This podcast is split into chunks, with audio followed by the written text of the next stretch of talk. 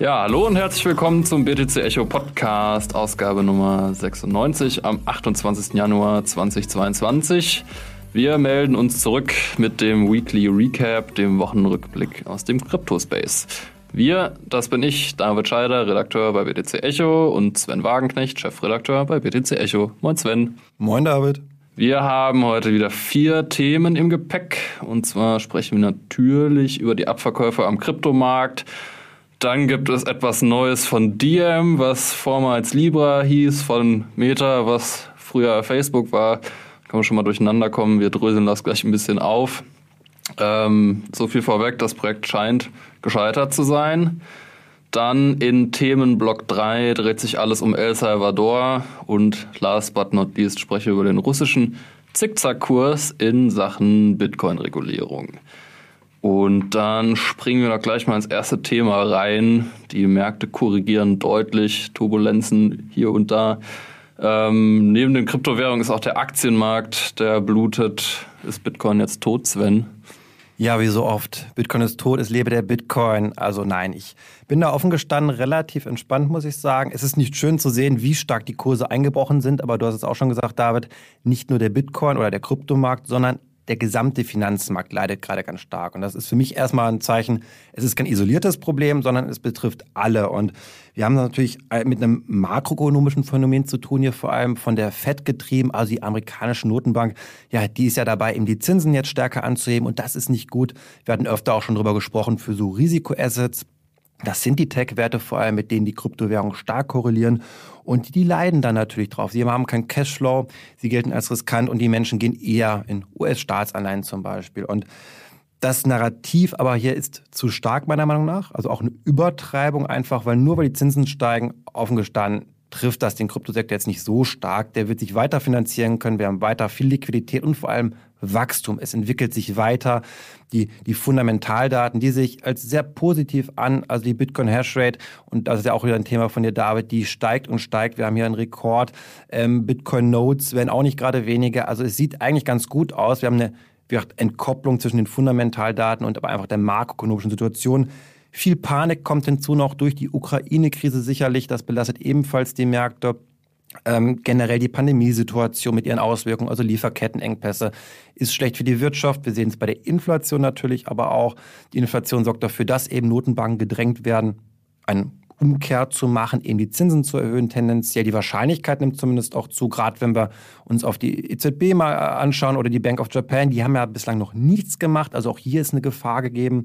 Und die Menschen haben perspektivisch auch weniger Geld im Portemonnaie. Ihre Kaufkraft sinkt und wenn die Gehälter jetzt nicht mal schnell anziehen, nun ja, dann bleibt auch weniger für Konsum und Investition übrig. Und ja, Investition kann auch heißen, gerade im Retail-getriebenen Markt weniger Geld für Krypto. Also insgesamt ähm, eine große Gemengelage, die wir haben. Wir sehen es auch an den ähm, Stimmungsbarometer, Fear and Greed Index, finde ich immer ganz schön. Der misst so ein bisschen, wie groß ist die Gier oder eben die Angst im Markt. Aktuell dominiert die Angst ganz, ganz klar. Und ich glaube, also ich bin ein Riesenfan von diesem, von der alten Börsenweisheit.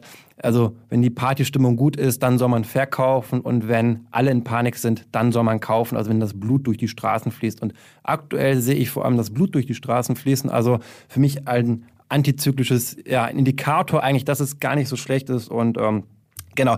Wer da aber vielleicht auch mehr zu wissen möchte zu dem Thema generell Märkte, dem empfehle ich hier wirklich an dieser Stelle auch den Podcast von Stefan Lübeck und Jan. Also Stefan ist ja hier unser BTC Echo Marktexperte und gerade in der letzten Folge in der Podcast-Ausgabe 95 hat er das, fand ich, sehr gut eingeordnet, nochmal sehr gut und viel ausführlicher erklärt, als ich das hier gerade mache. Also dieser Hinweis sei gegeben und dann würde ich gerne auch schon zum nächsten Thema springen, nämlich, ja, Metas Diem. Das steht jetzt vor dem Aus. Also ich kann mich erinnern, 2019, boah, da fing das an. Facebook damals möchte einen Stablecoin herausgeben. Das hat alle überrascht. Es war ein Thema in der Politik. Also ja, die Präsidenten aller Länder haben sich dazu geäußert. Es war unfassbar spannend, das Ganze. Und ich kann mich an unsere letzte Redaktionssitzung erinnern, David das ist so ruhig geworden. Da hatte ich mal gefragt, okay, wisst ihr eigentlich, was aus Diem geworden ist? Da passiert ja gar nichts. Und ja, jetzt hat uns die Meldung ja, dann gestern war das, äh, vorgestern, ja, überrascht dann eben, dass Diem vor dem ausstehen soll.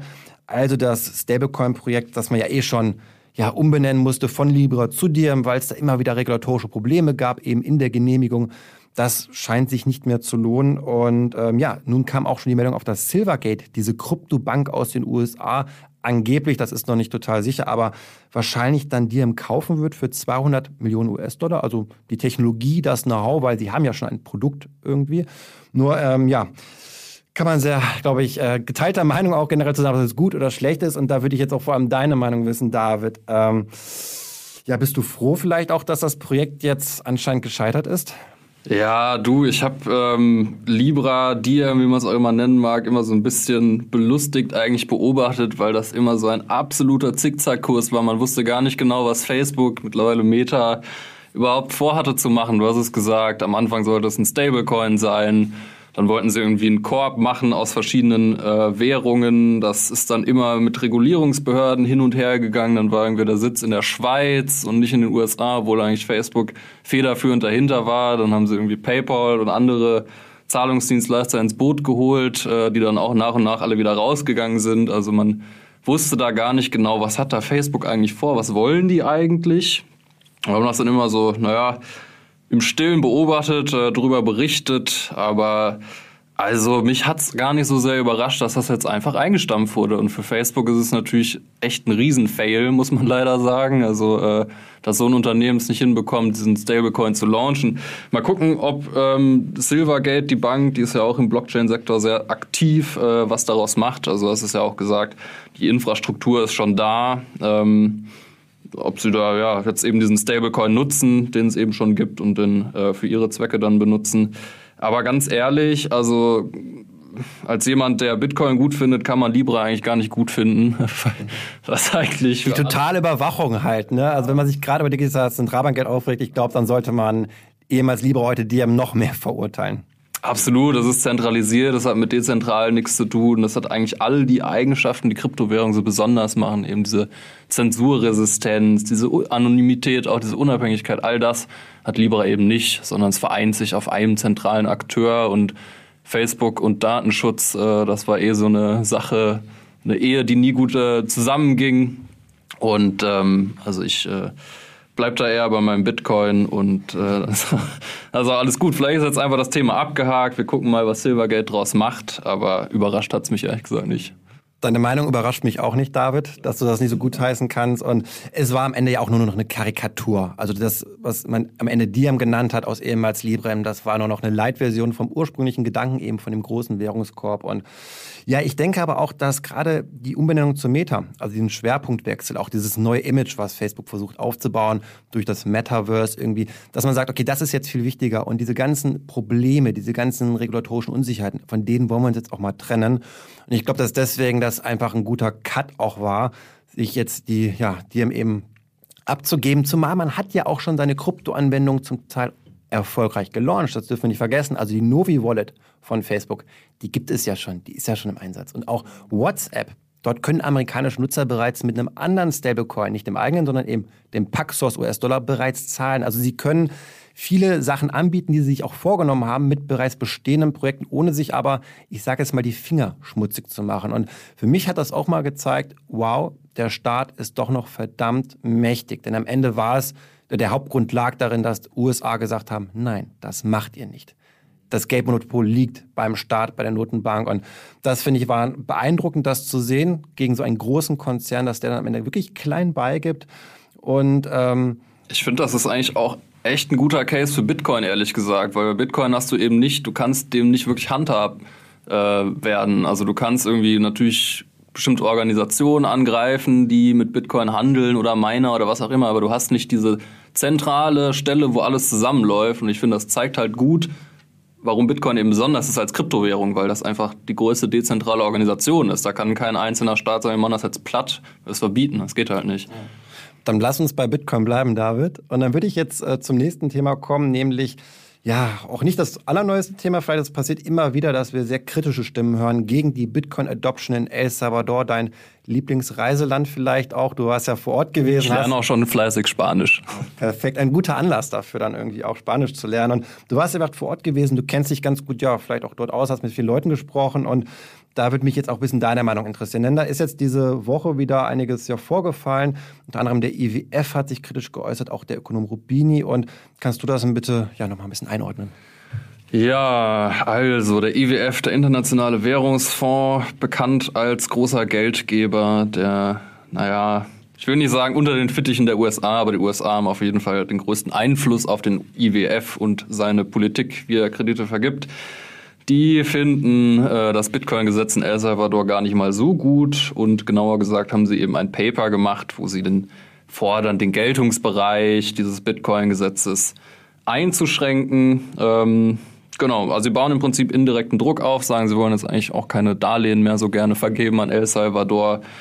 Und ja, üben da Druck aus. Bukele ist das äh, relativ egal. Der hat sich wahrscheinlich schon darauf eingestellt von Anfang an. Äh, gutes Beispiel dafür sind ja seine Bitcoin-Bonds, seine Bitcoin-Anleihen die er zusammen mit Blockstream rausgibt. Ähm, das erste Volumen soll ja eine Milliarde Dollar sein und in der Szene wird das aktuell heiß diskutiert. Viele gehen davon aus, dass das eben oversubscribed wird, also noch mehr Nachfrage als dieses Volumen generieren wird. Und ja, Bukele bzw. die El Salvadorianische Regierung hofft dadurch eben äh, Geld in die Staatskasse zu spülen. Diese Bonds sind auch ganz interessant. Also ähm, letzten Endes kriegt man wohl ja sechs bis sieben Prozent pro Jahr und dann nach sechs Jahren, ich weiß genau, ob es sechs oder sieben Jahre sind, kriegst du noch so eine Bitcoin-Dividende drauf, weil die Hälfte dieser eine Milliarden, die sollen direkt in Bitcoin gehen. Also für 500 Millionen kauft dann Bukele Bitcoin, was ziemlich viel ist. Also aktuell hat El Salvador 7500 Bitcoin, das sind so ja, 60 Millionen. Und darauf sollen dann nochmal 500 Millionen Dollar äh, in Bitcoin mehr kommen. Die hält das Land dann eben diese sechs Jahre und dann wird sie sie nach und nach verkaufen und die Erlöse daraus, die gehen an die Bondholder. Also wer Bitcoin-Bulle ist, der hält das vermutlich für ein ganz gutes Investment. Ähm, man fragt sich natürlich, naja, soll ich dann nicht einfach direkt Bitcoin kaufen? Ähm, die meisten können das, aber viele Organisationen und Finanzinstitute eben nicht.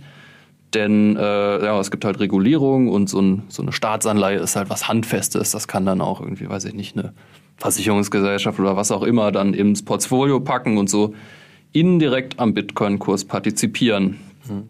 Nun gibt es jetzt nicht nur die Institutionen, die sehr kritisch sind, wie der Internationale Währungsfonds oder auch die Weltbank hat ja schon ähnliche Äußerungen gemacht, sondern auch einflussreiche Personen. Und so eine einflussreiche Person ist ja der Ökonom Rubini, ähm, immer schon sehr bekannt als Kryptokritiker. Und er hat jetzt letztens geäußert, dass er sogar ja eigentlich den Präsidenten Bukele eigentlich vor Gericht zerren möchte für seine Bitcoin-Adoption. Sieht das gar nicht gut. Und er ist ja schon nicht uneinflussreich, würde ich jetzt sagen. Und wie bewertest du denn jetzt so die, die Gefahr, die vielleicht auch von solchen Personen ausgeht, die sich so massiv gegen die ja, Einführung von Bitcoin wenden? Ja, Rubini ist so ein klassischer, eigentlich schon fast Troll. Ähm, ich ja, man muss immer so ein bisschen aufpassen, ob man denen nicht zu viel Aufmerksamkeit gibt, weil das sind auch so ein bisschen so Data-Cherry-Picker. Aktuell hat Rubini recht. Also ähm, El Salvador ist tatsächlich unter Wasser mit den Bitcoin-Investments. Da gibt es so einen Tracker, da kann man gucken. So äh, im ja, Verlauf der Zeit hat ja El Salvador immer mehr Bitcoins gekauft und aktuell ist der Kurs halt so schlecht, dass sie im Minusbereich sind. Und dann kommen sie natürlich äh, hervorgekrochen und ähm, kritisieren äh, diese, ja, die Investmentstrategie. Und äh, man darf mich hier nicht falsch verstehen. Ich bin auch tatsächlich gar kein großer Fan davon, wie Bukele das macht. Ähm, also der kauft im Prinzip, ja, sagt selbst, er kauft von seinem Smartphone die Bitcoins. Keiner weiß genau, ähm, wo die liegen, wo er die kauft, wie viel Gebühren er zahlt, ob die sicher verwahrt sind. Und letzten Endes sind das ja auch Steuergelder, die er da aufwendet. Äh, und da muss man halt, ist man rechenschaftspflichtig und muss eigentlich da größtmögliche Transparenz machen. Und das kann man meiner Meinung nach gut kritisieren, aber dieses Argument zu machen, naja, jetzt ist halt das Bitcoin-Investment kurz mal unter Wasser, ist halt auch ein bisschen platt letzten Endes. Aber ähm, genau, ähm, ja, also es ist halt immer so ein bisschen, naja, ein sehr einfaches Argument zu sagen, ja, äh, hier verzockt und jetzt äh, Staatskasse leer. Ich weiß nicht. Ähm, ja. Bleiben wir bei Kryptowährung und Bitcoin. Es gibt Neuigkeiten aus Russland. Da hat nämlich die russische Notenbank ein bisschen vorschnell ein Paper rausgehauen. Äh, in diesem Paper fordert die Notenbank im Prinzip ein Verbot von äh, Kryptowährungen und dem Mining vor allem. Und ähm, das hat große Wellen geschlagen und kam tatsächlich auch zeitlich ziemlich ähnlich mit dem Abverkauf. Und dann haben viele gedacht, naja, jetzt äh, sieht es auch schlecht um die Regulierung aus, was wahrscheinlich irgendwie den, den ich will nicht sagen Crash, aber den Abverkauf noch ähm, verstärkt hat. Ähm, und seitdem gibt es immer wieder Neuigkeiten aus Russland. Das Finanzministerium hatte sich dann eingeschaltet und hat gesagt, naja, eigentlich ist Kryptowährung doch gar nicht so doof. Wir müssen die eher regulieren und nicht gleich verbieten. Dann hat sich tatsächlich gestern noch äh, Putin himself äh, eingeschaltet und ja, wollte da mal reinen Tisch machen. Also er hat nicht so eine richtige Meinung dazu, aber er sagt, naja, eigentlich hat Russland schon einen Wettbewerbsvorteil durchs Mining, äh, weil es sehr kalt ist im Winter und weil die Stromkosten günstig sind. Und der Präsident von Russland äh, fordert jetzt die Beteiligten auf, eine Lösung zu finden und sich einig zu werden.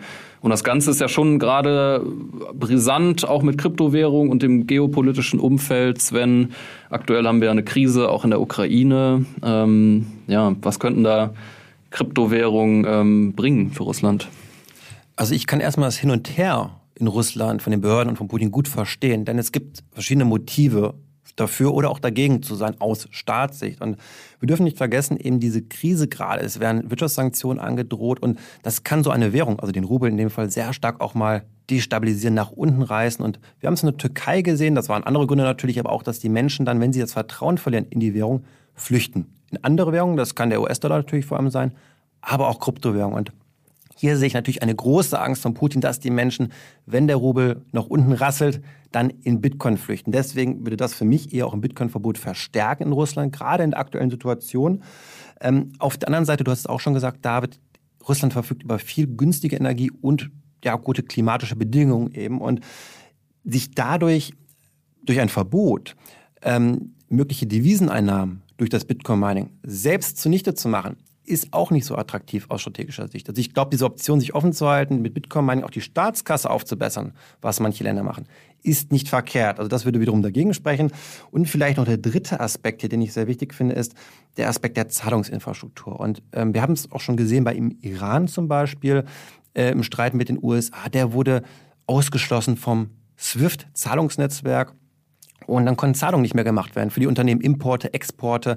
Und das ist eine andere Situation in Russland sicherlich hier, aber es besteht dennoch eine große Abhängigkeit von westlichen Zahlungsinfrastrukturen wie SWIFT oder auch Visa. Und ähm, daher kann, können Kryptowährungen attraktiv sein in der Krise, um dennoch Exporte, Importe machen zu können. Also Iran als Beispiel hat es ja vor ein paar Wochen, wir hatten darüber gesprochen im Podcast, genau deswegen erlaubt, für diesen einen Sektor Kryptowährung einzusetzen.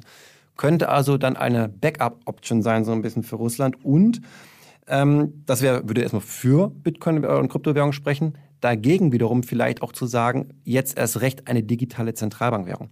Dass wir auch hier sagen, die sind unabhängig eben von der westlichen Bankeninfrastruktur, der digitalen Zentralbankwährung. Jetzt kommt der digitale Rubel, eben eine Anwendung auch an China natürlich. Ähm, das wäre natürlich sehr interessant was wiederum aber eher gegen Kryptowährungen sprechen würde, weil man möchte nur, nur die staatliche haben und nicht die privaten. Also es ist eine Gemengelage hier von verschiedenen Motiven. Ähm, ich bin gespannt, was passiert. Ich glaube, das kann keiner genau vorhersagen, wofür sich Russland entscheiden wird. Am wahrscheinlichsten ist vielleicht auch das Hin und Her weiterhin ohne eine klare Guideline, weil die vermissen wir bislang in Russland seit Jahren schon. Mal gibt es gute Nachrichten, mal gibt es schlechte Nachrichten. Ich glaube, das kann auch erstmal so weitergehen. Vielen Dank für die Einschätzung, Sven. Ähm, ja, das war's dann auch schon für diese Woche. Wie immer noch der Hinweis in eigener Sache, falls euch der Podcast gefällt, lasst uns doch gerne mal eine Bewertung da, zum Beispiel bei Apple Podcasts. Das hilft uns ungemein.